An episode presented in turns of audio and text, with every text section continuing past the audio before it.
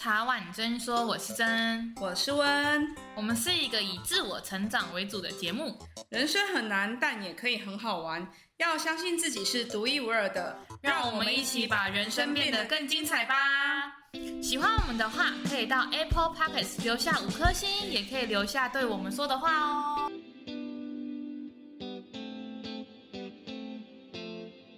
我们今天要来聊聊能量吸血鬼。然后还没有听我们上一集的高敏感族群的听众，可以先去听那一集，因为两个是完全截然不同的属性。一样是邀请到我们的局外人的灵力来跟我们大家分享。那一样，请他自我介绍一下。Hello，大家又见面了，我是灵力。然后我目前在经营的 IG 是叫做 Outsider Talk，呃，里面会分享一些心理学相关的文章啊。那大家也可以就是去就是追踪我，然后就可以定期就是看到我有一些文章的产出这样子。嗯，那很开心，就是又可以来到这边，然后继续跟大家分享这个能量吸血鬼这个主题。那所有关于灵力的资讯都会放在下方的资讯栏，然后大家可以直接去看这样子。那我们先，我们就回到今天的主题了，能量吸血鬼。先好奇一件事情，它是可以被分辨的吗？就是一看到它就哦，它是能量吸血鬼这样？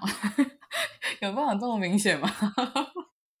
会突然多多两个牙齿，还是它会怕十字架，跟它不能不能在那个阳光下出现，然后怕大蒜？嗯。对，怕大蒜，可能没有办法那么明显，但是我相信，如果现在跟大家分享一些能量吸血鬼的特征的话，大家可以回想一下自己身边是不是存在这种状况的人。那如果有的话，就一定要小心了哦。嗯，因为他会喝人血。好哦，不是啊，好好好冷的笑话，对不起。喝你的精，他会喝你的精力 耶，吸收精神力。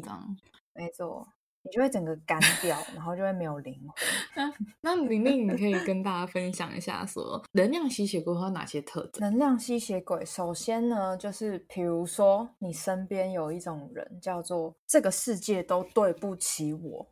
就是当你跟他相处的时候，你会觉得他好像就一天到晚在怨天尤人，好像所有他身上发生的那些。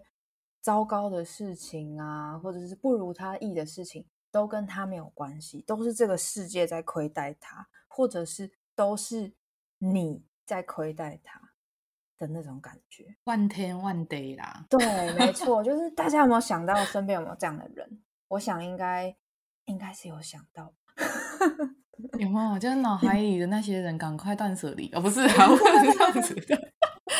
可是我其实能理解，其实就是很明确，就是你会觉得跟他在一起每天都在抱怨，他没有什么改变，因为每个人都会抱怨，但是他是那种哦，从早上出门塞车开始凉，然后凉凉凉哎哎什么同事又怎么样了，嗯、主管又怎样哦，今天谁又对不起他了，真的，全世界都对不起他，然后今天下个雨在那哦，怎么又下雨了，然后今天怎么就是。哦，就很琐碎，就是我觉得是这样，每个人都会抱怨，对，可是可能抱怨的频率，或是不会抱怨那么琐碎的事情，我们可能都是那种真的是有点夸张的，拿出来笑一笑。嗯、而且有时候，我觉得抱怨的方式有差哦。今天是讲一件事件，嗯、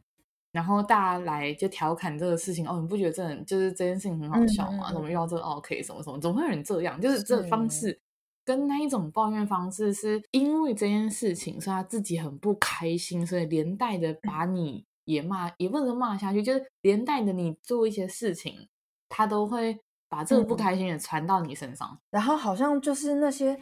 对不起他的那些，好像都是因为你造成的，好像每次看到你就像你欠了他五百万。我我觉得这是有我我自己觉得是有程度上的不一样。因为我有有一些很好的朋友，嗯、我们都会一起聊工作上的事情，说啊，今天主管要讲。我跟你讲，我们不是不是说人家坏话，是我们是用比较有趣的方式在说，啊，怎么又这样啊？真的是齁，就牛牵到北京还是牛啊？是啊，我真的不意外哦！我每次都 就是我们会在探讨这，有些变两个旁观者在探讨这件事情。对，我觉得能量吸血鬼是把你。跟他一起拉进去这个事情当里面的男女主角跟配角，对，就是你看他这样，真的很糟糕，或者是你你如果不站在我这边，你就是对不起我。我觉得他们都会散发出一种你要跟我一国，你如果没有跟我一国的话，那我们就不是朋友。你怎么可以这样对我？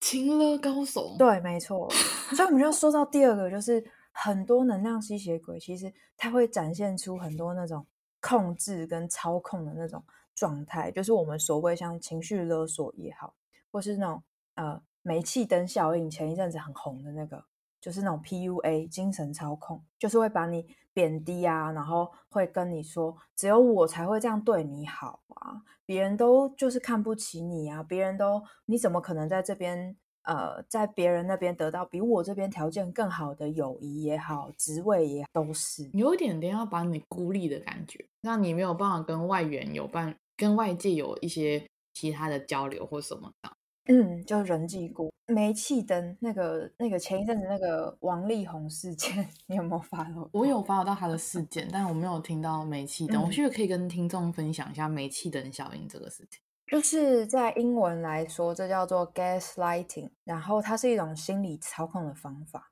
有点像是呃洗脑的感觉。举例来说好了，就是我们不是会看到那种呃社会新闻，可能有一些他。会一直跟一个一直伤害他的人在一起，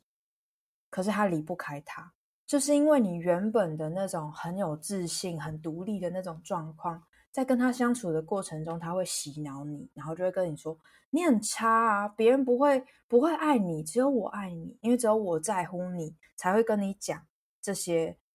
呃真实的状况。然后这个煤气灯效应，它是出自一个。应该很久以前的一个电影吧，有点像是，我记得应该是那个男生他会把家里的那个煤油灯、煤气灯故意就是调的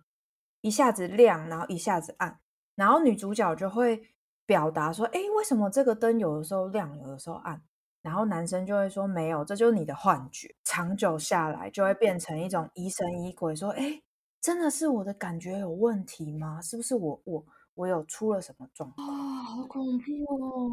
所以这就是一个煤气灯效应。那它跟 PUA 是异曲同工还是不一样？我觉得其实有蛮像的诶，因为其实好像认真来讲，其实 PUA 也是这样，它比较是用一种隐性的那种贬低，它不一定会直接说你很烂，或是你就是不好，而是说你的好只有我知道，别人只会伤害你。哦，可能可能，假如好，我今天可能去工作上被主管骂了，可是可能这件事情我真的我做错一点点，他可能就说你哪有做错啊，你很好啊，你看主管都不懂你的好，你看之后我知道，类似这样吗？没错，你就离职啦，我照顾你。天哪，哦，好恐怖，就是那种不能没有真正的帮助对方明辨是非。没错，就是一味的，就是让对方就是觉得说，哦，对，就只有你。我就只有你了，那他就会失去生活的那种掌控能力啊，因为他就很害怕失去你。然后在这种洗脑状况下，然后你就可以完全控制一个人，用精神的方式。好恐怖哦！可是我刚刚在想，那个煤气灯跟 PUA，那又跟斯德哥尔摩有什么有有关系吗？哦，因为斯德哥尔摩不是爱，就他都喜欢上那种，就是。给他情绪的情绪暴力，或是真实的暴力，或什么的，应该是说，如果以真实的斯德哥尔摩症候群来说，应该是建立在呃加害者跟受害者身上嘛，就是呃有点像是可能有一些电影有讲述一些真实的状况，比如说他被呃掳走，然后被关在地下室，然后可能十年、十五年。那他好不容易有机会出来的时候，他其实也不敢离开那个房门，就是已经被制约了。那那个制约就有点像是我只能靠这个加害者存活，就算他一直伤害我，一直对我不好，可是我没有他，我自己活不下去。所以如果说在你刚刚讲到在感情关系里面一直。跟一个伤害自己的人在一起，其实有可能一个原因是他觉得他没有办法从那边别人的那边得到他更多或更好的爱。所以他跟 PUA 有一点点像的，对，一样都觉得好像非这个人不可。只一个是被动，一个是主动，一个是别人灌输他这个道理，另一个是自己这样觉得。自己这样觉得的话，就会有蛮多成因的。有可能他就这就我们又要回到可能原生家庭也好，或是过去的人际关系，就是他对于爱的感觉是很匮乏，缺爱的感觉。对对，就是今天有一个人稍微可能只是对他好一点点，比如说从来没有人关心过他今天有没有吃饭，然后今天有一个人关心他，你今天有没有吃饭，他就觉得。哦天哪，这个人对我好好，我我就只有他了。这个这个举例真的是很棒，是，可是 好像能理解，好像真的是跟原生家庭有相关，而且刚刚这样，我好像会聊到一个地方，就是这样的人通常他的人格会变讨好型人格，会会就是会觉得我自己是不好的，别人都是都是赠予我，都是施舍给我，我不值得这些。然后又是回到价值感、嗯、自我价值感低落，所以大家有没有觉得哇，所有的心理学全部的这样的词都出现了，大部分的都已经就最近这几年夯的都已经在这里面了。没错，没错。所以你知道，尤其是这种人，他特别容易吸引到那些能量吸血鬼，因为他发现，哎，这个人很好榨干呢，就一直榨，一直榨，一直榨。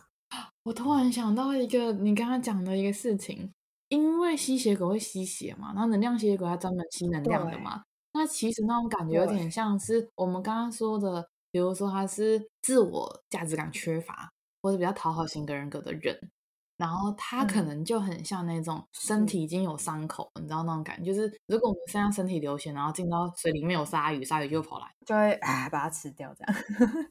对，然后这个就有点像是他自己有一些呃能量上的释放，或是怎么样去吸引到类似这样的人，就回到我们常常在聊的，为什么有一些人一直遇到渣男渣女？对，为什么有一些人他一直不断的吸引到会利用他，或者说背叛他，或者是会因为他有利益而跟他在一起的人，不是代表他的人不好，也不是代表他真的很衰，因为很多人说啊怎么那么衰，都遇到一样的事情，嗯、所以有可能的，有可能是他散发出那样的讯息，对，去吸引那样的，没错。往往在关系里面呢、啊，一直重复出现的一个状态或是一个模式，一次可能是巧合，你运气不好；两次我们还勉强说，嗯、呃，可能你真的就衰了一点。那到了三次，真的就是你要去看一下，是不是你也去共共谋了这件事。我们在心理学或者是智商里面很常去讲，叫做共谋、共同谋划。你也允许了他这样对，所以你才会一直吸引到这样的人。因为如果说假设我今天是一个很有，就是自我价值感很很高，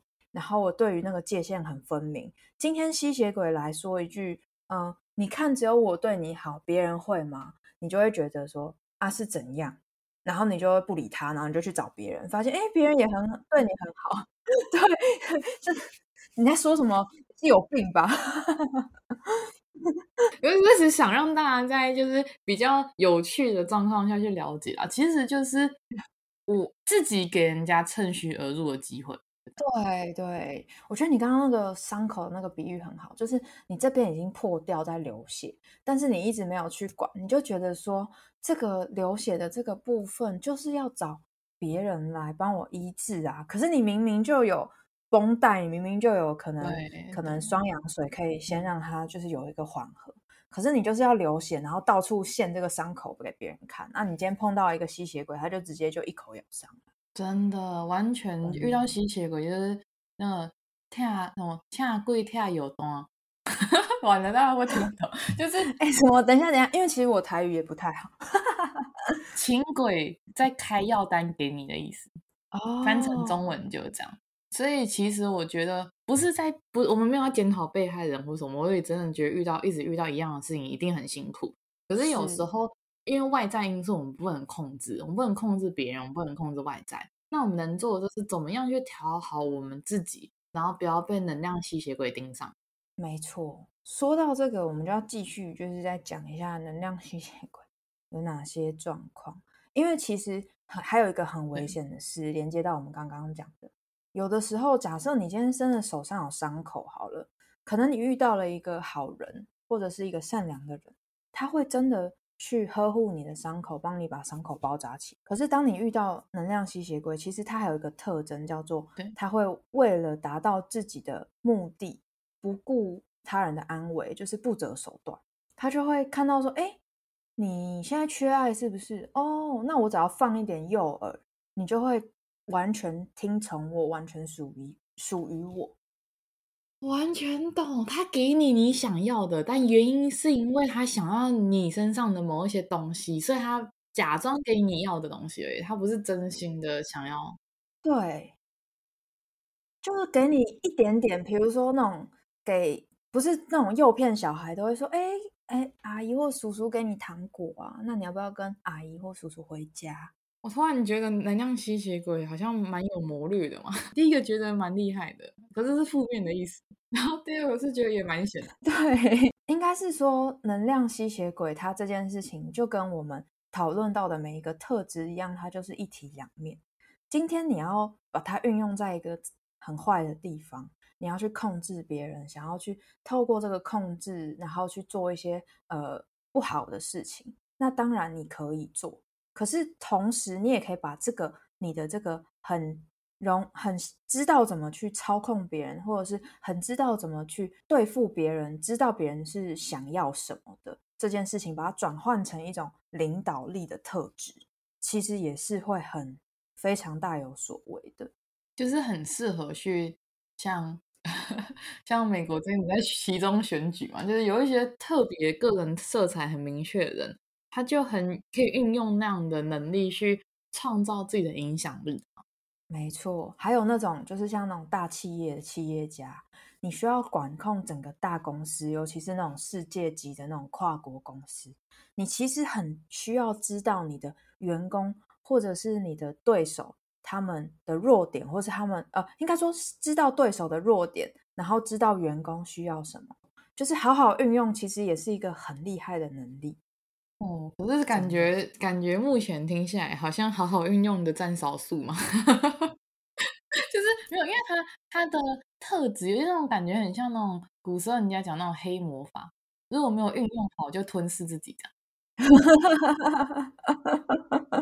对你说的，哎，我觉得你的这个比喻也是蛮好，就是其实当回到我们一开始讲，就是当你一直把你的。不愉快啊，你都觉得你是世界受害者啊，这些状况去呃散发出来，除了让身边的人觉得很不舒服以外，其实也对自己也也是一种没有掌控的感觉，其实就是不负责任的感觉，就把所有的事情都推给别人，推卸责任 就是这样，对，就是不负责任，没错。所以这个推卸责任，其实还有一种，就是还有一种呃能量吸血鬼，他的状况是，他除了抱怨，然后看什么事情都不顺眼以外，他还会一直贬低其他人，然后来提升自己的优越感，然后让你一直产生那种羞愧啊、那种罪恶啊、自卑啊的那种。很不安全的感觉，真的超多的。我以前在读书的时候，我遇到一个同学，我对对对，他真的很恐怖。大家曾经很好嘛，然后他常常会说：“哦，都是因为你太努力，所以害害凸显了我们不好，是因为你太好，所以我们才不好，不是因为我们不好。”一个很荒谬的逻辑，就是感觉他真的他没有办法去面对他今天遇到挑战、遇到挫折的那种挫败。所以他就把那些全部砸到。像我们那时候不是大家都是什么正官代表还是什么，然后我们以前有那种就是大家一起做专题会有群组嘛。他后来毕业典礼那一天就把我退出我自己创的群组。我之前有分享过这个故事，我就觉得很很神奇，因为他都会觉得说是因为你太好，你太追求完美，然后凸显了我们的不好。喜欢你或老师会觉得你的报告不错，那是因为所以你太好，所以老师还觉得我不好。那我就觉得好，我一直不能理解，就是他那个逻，我觉得非常忍啊，没有批评他的意思。然后他就一直觉得说，嗯，很喜欢跟你比较，然后比输了又会觉得那是你的问题。对，就他就没办法承受啊，而且他把你退出你自己创的群组是怎样？对啊，害我到现在那些专题资料都没有存，然后就就在群组里面有嘛，因为那时候想说谁会每次就是就是这大创，我的想法很简单，他可能。不喜欢我是因为可能排名什么随便的东西，嗯，但是他不能退出我的群组，所以后来大家就说啊，那你现在资料怎么办？我说还好我当初自己有背，但是我那时候大家都放群组嘛，所以我没有全部到，没有全部背，但是没关系啊，因为后来大家分工的嘛，只是会觉得感觉很差，就是这这种人，就是你刚刚讲成那样吸血鬼，我第一个想到就是他这样，每天都在抱怨，抱怨什么？呃，可能同学怎样啊，谁谁谁又对他怎样啊，情感对象怎样怎样怎样，工作又怎样啊，然后爸妈又怎样，就从来没有从他嘴里面说到一个好的事情感。就是我觉得能量吸血鬼好像有一个点是，他没有办法共好吧？如果要好，应该也就只有他自己是好的吧？我猜啦，我猜。对，我我后来有这种感觉，我觉得他喜都只想要自己好。这一种就感觉是被动的，就他发生了一件事情，他快密闭了，所以他一定得抓一个浮木，不管那个浮木到底可以支撑他多久，但是总比他现在马上溺死好。不过我在想，我们在讲的还是属于一种比较主动，然后攻略、攻击性很强的那种能量吸血鬼，对不对？因为其实我们上次之前我在跟你就是有。讨论的时候，我们其实还有讨论到一个叫做：当一个人他遇到了生命中很大的挫折跟难关的时候，他可能是一个很好的人，可是当他遇到这个难关，让他整个陷进去、掉进去的时候，他可能会想要让周围的人来协助他，所以他就会把你硬拉拉住，然后死都不放手的那种状态。让你觉得哇，你的能量也开始有一点消耗殆尽。可是你也知道，说他并不是故意的，因为他可能就现在正处于一个比较低潮的状况。哦，他可能没有办法控制。因为我一直在想，刚刚我们一直都提到，每个人都会抱怨，然后大家都会闲聊，可是每个人都会拿捏，就是你不会直接把你的情绪，或是你身上所有负面的垃圾或是脏水全部往别人泼，你一定会就是放一点点说，哦，我真的觉得这件事情怎样。对，而且我想这个状态就是，嗯、他自己也很难控制的。像是可能有一些是突发事件所影响的一些有出现忧郁症的状况的人，他可能会想要拉住身边的人，让自己可以继续活下去。但是他没有意识到说，身边的人可能也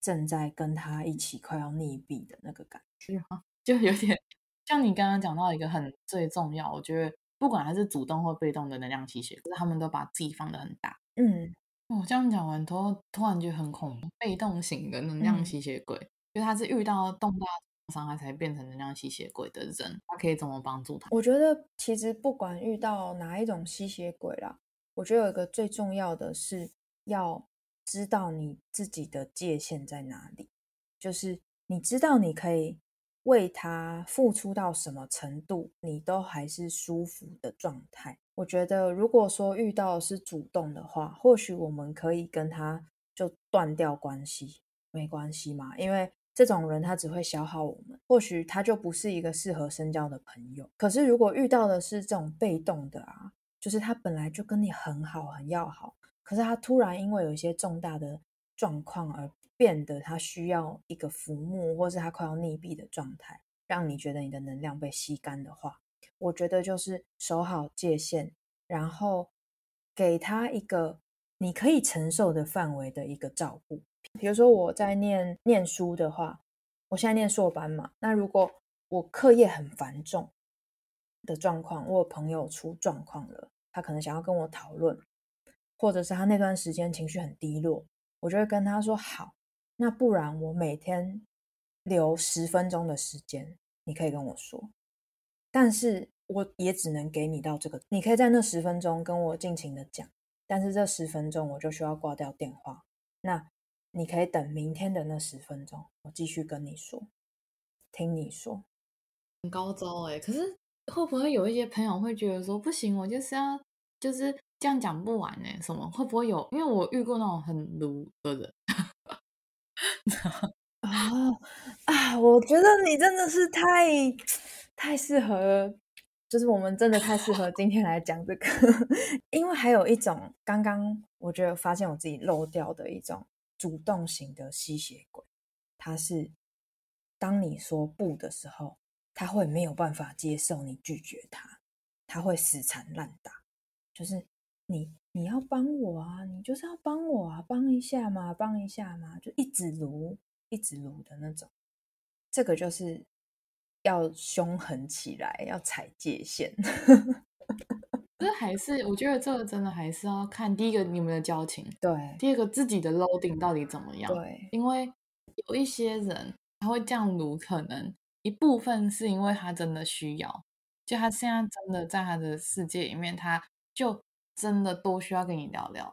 他搞不好聊到某一个 moment 的时候他就想开了，然后有一种就是像你讲的那种予取予求这样，我只上一集有讲到，我以前不太就还没有学会独处。的时候不知道要怎么做，然后会想跟人家聊聊，我也会，但我都我第一个反应都是，哎，你现在方便讲电话吗？嗯、然后我就，然后他就说你怎么这样？我说哦，没有，先聊，就是我只是想要跟一个人聊聊，比如说哦，现在在国外发生了什么事情啊，然后什么钥匙拿，就是很多，因为很多突发状况，他是没有吸人家能量的那种分享，就只是单纯想要闲聊这样子，啊。但我觉得如果像你讲那种，就已经跟你就已经跟对方讲说，哦，今天真的没办法。嗯然后他还要要赌，然后那一件事情又不是很重要的话，我就觉得就不太好。像我也会判断，如果我今天真的很忙，可是他这件事情是严重，比如他突然出车祸，他另一半突然出车祸，或者是他家人突然有什么状况，是人遇到都会没有办法负荷的话，那我可能就会先选择放下手边的东西来看一下他有什么需要帮助的。嗯、但如果是那种无病呻吟的那一种，嗯。我可能就会像你讲的界限才比较紧。我觉得对啊，有这样的分辨的状况是会比较好的，就是不会说照单全收。而且就想到你刚刚在讲说，可能今天他是真的需要帮忙，或者是他真的遇到了一个让自己很手足无措的状况的话，我们可以更多的去陪伴他，去照顾他。我觉得当然是一件很棒的事。这就要回归到。可能两个人的关系，因为其实能量吸血鬼在关系里面还会出现一个很重要的状况，就是你可以去回顾一下你身跟身边的人的关系，听众朋友也是这样子。有一段关系，如果对方他不断的要求，不断的要求，但是他对你的付出是很少的，你就要注意了。完了，我马上脑里面就有一些故事跟名单了。突然想到，真的有遇到这样的人，就是。他需要你帮忙的时候，他就会用尽手段跟讲话的技巧，然后让你不得不帮他。好像你没有帮他，你犯下了滔天大罪，然后是一个冷漠冷血的人，你怎么可以放？就是怎么可以弃他于不顾？那种讲到那一种，就是那种天理难容的那一种，那你就会觉得好像自己良心过不去的那一种。可是当今天你只是需要他小小的帮忙，可能就真的很小，就是所有人都可以帮忙，不一定是好朋友才可以帮的。哇！大概离一离，讲中文就是推得干干净净。我不行哎，我我等下去睡觉，我今天要早点睡，就那样，我觉得超荒谬的这样。就是早点睡是怎样很重要吗？就是我们也要早点睡啊，只是就是有时候就不是故意要找他帮忙，是刚好。对，就是他都是说你要给我这个，你要给我那个。可是呢，当你今天需要某个东西的时候。他也的确可以给你一点的时候，有点像是你们的关系。今天我出了事情，我想要跟你讨论分享，然后呃寻求你的帮助，你拒绝我。可是当你有事情就一定要我帮忙的时候，我觉得那也是一个很可怕的能量吸血鬼的特征。然后你就会那个你知道吗？心就是不够狠，你就是好了好了，不然我帮你一下。哦，我我真的有被这样用过。哦，天哪！整个回忆都回来了。如果是这种状况的话，我真的觉得大概三次吧，因为我真的有被这样用过，然后真的是还还不错的朋友，然后真的是心会凉掉，哎，没错，会觉得说，就是我们没有，我们做任何事情都不求回报，可是我们觉得人是互相跟对等的，因为我认为，就是这是大家都知道说，哎，我们可能需要人家帮忙说。他帮我，那有一天大家知恩图报什么，就大家小时候的教育。当今天我就有遇过类似这样的事情，就这每次都两肋插刀八刀相助哦，真的是自己也花了很多时间，或者真的把自己的事情放下去做，结果以可能只是需要他微小的帮忙，可能就是前可能之前可能朋友离开，就是温过世嘛，可能需要找他聊聊。哦，我今天要早点睡，真明天有什么事情？真的哇，真的是完全不见踪影哎。对，而且可能我觉得你们两个的关系其实也算是在你的评估之下，或者在我们心里的评估之下是觉得还不错。结果没想到每次只要找他帮忙，他就这个状态。就是要理不理啊，然后找一大堆借口推脱啊。可是当他要的时候，他就一定要找你，然后死缠烂打都要你帮忙。我觉得不止生气，我觉得其实比起生气，应该更大的是难过。对，就是。然后第二大的是，哦，怎么哦，原来是这种人这样。哦，原来认识这么久，或者原来做那么多事情，然后原来他是这样的人。我觉得那个是。难过大于生气耶，因为是我们选择跟这样的人当朋友，所以不能去怪他说什么怎样，就是等于就自己没有看清楚一个人，就这样。哇，那真的是气到不行哎！就是，因为听众应该每个人的人生上都会遇到这样的事情，就是呃，可能真的真心诚意的去帮助别人，但是呃。我们从来都没有要求人家回报，但今天真的自己在低潮的时候，真的需要别人帮忙的时候，那一个人真的是弃之而不顾，而且那个理由都非常的荒谬，这样 就是我我要早点睡，会让人家觉得很很奇妙的做法啦。可是换个方向想，很感慨，但是换个方向想，也因为在自己。其实就这样，患难见真情这句话是真的。唉，不过听到就是这样说，就觉得也蛮感慨的。就是好像有的时候发生的事情，就真的到自己发生事情，然后才会看看清这个朋友的那个状态，其实是蛮难过的吧。就是你这样一讲，我就觉得，嗯，好像也有一些回忆跑出来。所以我觉得，如果有任何的。事件发生，搞不好都是老天爷在考验这段友谊或这段关系能不能度过嘛？因为每个人变成好朋友之前，他绝对要一起经历过很多喜怒哀乐的东西，不一定都是不好的。有时候，因为吸血鬼有一个很恐怖的地方，就是见不得别人好。对，所以有很多可以一起共患难的朋友，不一定有一天你成功了，他可以接受。你这个也有遇到过，这这这个也有，天哪！大家会不会听完之后突然觉得友谊很恐怖？也是有很多很好的友谊，因为今天特别在聊吸血鬼，所以会把所有生命中遇到这一类的事情都拿出来讲，只是特别因为这个主题的关系。但是像你刚刚讲，真的蛮感慨的，就是我觉得第一个是患难见真情，然后第二个是会觉得说，哦，原来。他在你的世界里面是很重要的朋友，但原来你在他世界里面没那么重要。就是好像真的发生事情以后才知道说，哎，这个人跟自己到底有没有办法是深交的好朋友？想不想继续跟这个人再继续相处下去，甚至是一辈子的时间这样子？所以通常这种状况，我觉得发生三次之后，我都建议大家可以慢慢的远离。就你不用跟他交恶啊，但是你就知道说，哦，这人可能、嗯。不一定那么值得你深交，或者是花这么多的时间。真的跟他选择的一样，嗯、就是决定好好睡觉，去弥补自己的身体 会比较好。因为我我不是我不是一个希望大家可以要就是以牙还牙的人，可是我会觉得，嗯，当别人怎么对我们，那我们选择以德报怨个一两次之后，再往下这样做，那就是我们对不起自己。我觉得这又是另外一部分的感慨，对不对？而且被榨干就算了，就是他还会弃之弃你而不顾，那再找别人榨干这样。是，所以另一个方向想，就是永远都要维持自己的利用价值。嗯、对。就两个人的，其实就会回到这个关系，其实就是一直都是不对等的状态。怎么办？刚刚在聊的过程中，回忆一些回忆有涌现。可是，可是你说感慨嘛？其实我这边也想跟大家聊聊的是，曾经的我也会很放不下这些有有过很多回忆或很多嗯喜怒哀乐的朋友。有时候常常会想说，哎，是。呃，要跟他们一起成长，还是要自己先成长？嗯、这个绝对不是说就是说别人成长快慢，因为每个人成长速度不一样，嗯、在每一个方面都不一样。那有时候我就会想说，哎，大家就很很很怀念旧情啊。嗯、简单来讲，就重重感情，想说大家曾经这么好，那总是会念旧情，想说那如果可以帮忙就去帮忙。但是回到我们刚刚上述所说的这些事情，发生过两三次之后，我就觉得，哎，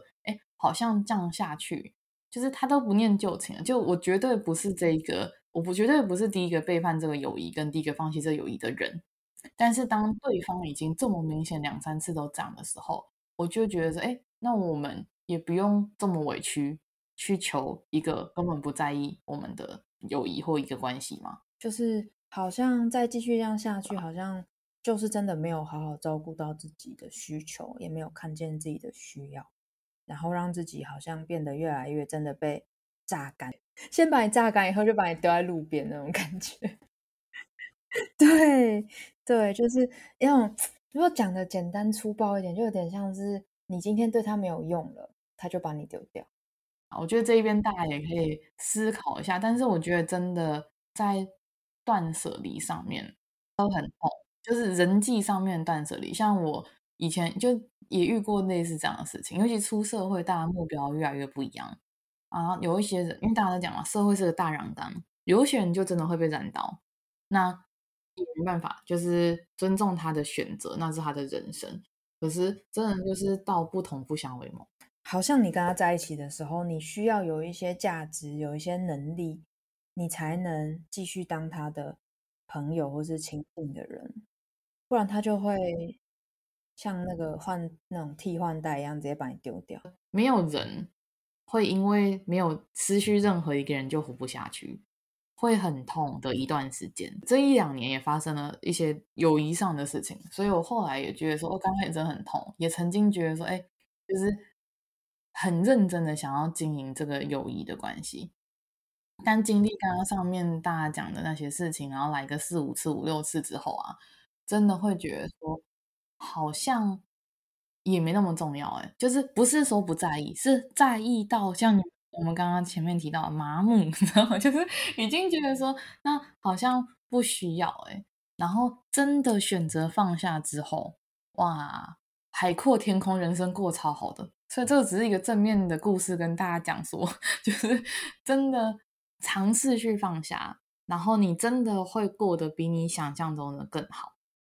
我觉得我蛮认同你刚刚讲的，然后好像也会让我联想到我们接下来要跟大家分享的，就是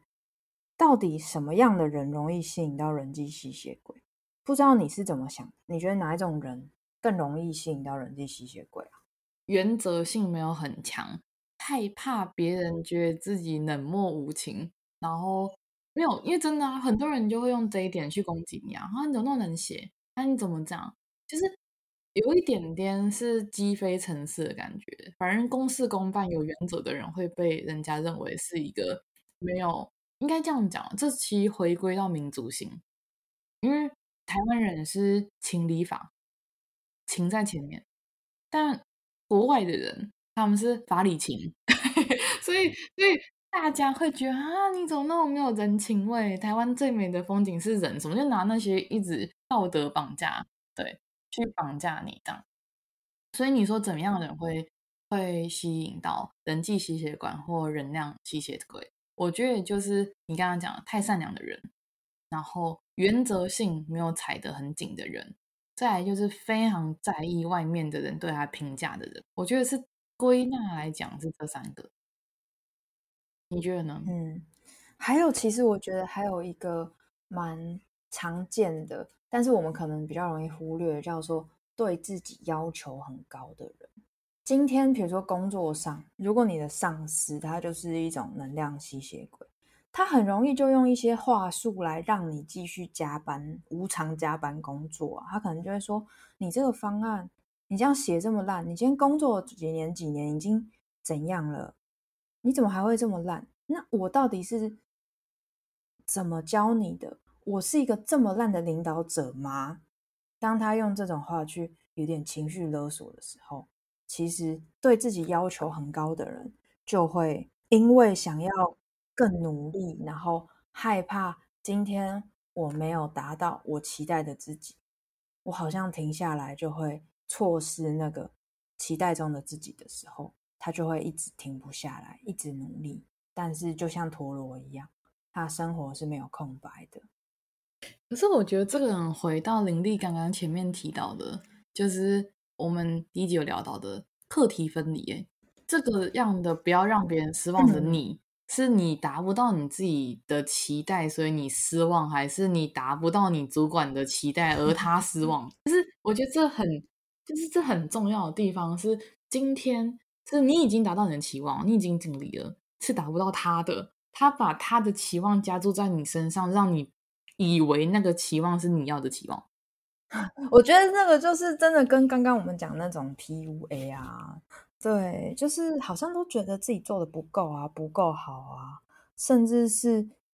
现在是讲一个特质嘛，就是如果你身上在你身上发现了自己有一些这样的特质，就是好像要一直努力啊，好像我没有办法错失任何的，像前一阵子其实也有一个词还蛮流行，叫做。错失恐惧症，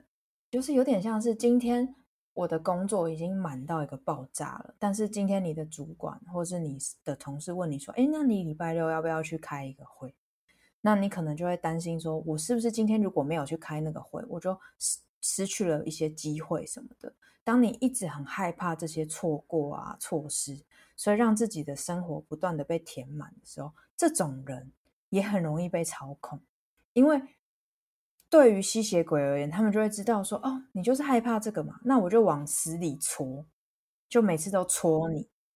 这个也蛮常被运用在那个加班或是私下聚会的时候。大家如果一起去吃饭，然后整个办公室人都要去吃，你就会觉得：哎，如果你没有去，会不会他们聊什么话题？隔天上班你不知道。对，但就会搞得自己很累。那这种状态是说，今天没有能量吸血鬼状态都已经很累了。那如果你今天又遇到了能量吸血鬼，他知道说，哦，你就是害怕这个嘛，好哦，他以后就用这个来操控你。所以其实那反面来讲，哈，就刚刚我们说的这四种的人，会容易遇到，应该说容易被能量吸血鬼盯上了，主动攻击的嘛，能量吸血鬼。那对，我就要给大家一些解方嘛。就是 总是不能，就是不不能说检讨被害人，人家善良，然后就要这么可怜 被人家应用，要像谁？难怪这样是不是越来越冷漠，越没人敢当善良的人。前面好像有提到叫做设定界限，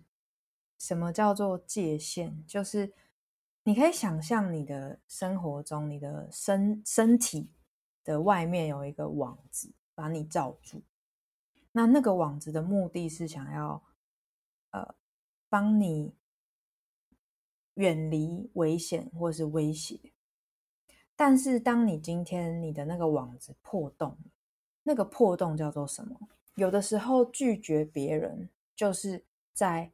保护自己嘛。因为假设我今天身上有五个事待办事项，然后我都已经快要做不完，今天你一个能量吸血鬼的同事或同学过来说：“哎，我这边做不完呢，嗯，可是我。”嗯，晚上有其他事情，那你有没有办法帮我嘞？然后，好，你这个时候就会开始有一个天人交战出现，就是我是不是他是不是真的有事情，我要帮他吗？可是他已经好几次都这样了，要注意哦，好几次哦。可是我觉得他好像并不是真的这么需要我帮忙，他只是想要偷懒。当你有这样子的意识的时候。你知道说这个是他的一个模式。好，第一个就是看见对方的模式嘛。我觉得好像每个解套都是要让我们先清楚的看见哦，他就是这样的人。对，他不是今天一个例外需要帮忙，他就是这样的人，他就是想要榨干你。好，这个时候这是第一层网子，再告诉你说，哎，注意喽，注意喽，这个人。然后接下来就是。挑战就是我们要怎么拒绝他？他可能会用一些，比如说你这样很没有义气耶，我都把你当好朋友，你都这样拒绝我，你应该吗？对，开始情了你，对不对？然后这个时候就会回到那善良的人，就会觉得啊，对啊，我好像很糟糕。没有，这个时候你就要很清楚的知道说这是他的模式，那你就要知道说你的下一步要说 “no”，就是不可以这样。那所以，我觉得有一个方法可以帮助大家，就是当我们被那个情绪被勾起来，罪恶感被勾起来的时候，我们先停下来，静静的看着他，确认过眼神。我跟你讲，这件事情很重要，沉默是一个很好的力量。因为你今天一直急着要回应他，跟他解释一二三四五六七八九十，那其实你也知道，那就他的模式，他没有想要停。所以，当你安静的去看着他的时候，一部分是让他知道，哎，你们之间好像这个有一个转换。对，不知道大家有没有听过，就是有的时候你面对一个很滔滔不绝啊，然后想要呃逼你就范的一个人。你急着回应他，他反而会觉得你很好下手。可是当你沉默，对，当你沉默，他其实会不知道你在想什么，就有点你静静看着他装逼那种 感觉。就是你在说啊，沉默，但是沉默还有一个很重要的部分是你的内在要怎么运作这个东西。那个沉默有点像是你其实是在思考、感受你现在的心情。我到底真的愿不愿意做这件事？然后他说了哪些话让我觉得不舒服？我觉得很多时候我们没有办法去拒绝别人，有一个很大的原因是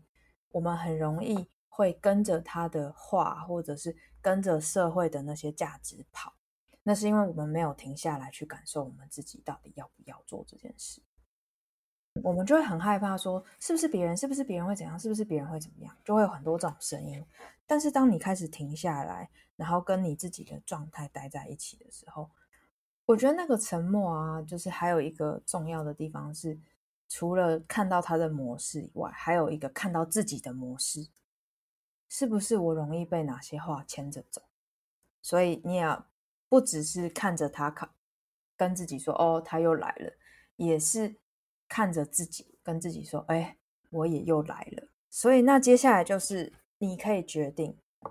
当然，我需要跟大家提前讲一个事情是：你当然有可能因为这个拒绝，尤其是当对方是吸血鬼的时候，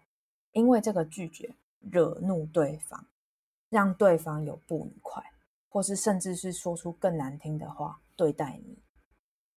要有这个前提，就是。你还需要问自己说：你现在可以承受这些吗？我觉得这个做法就有点像是，我知道拒绝当然是一个对自己最好的选择嘛。可是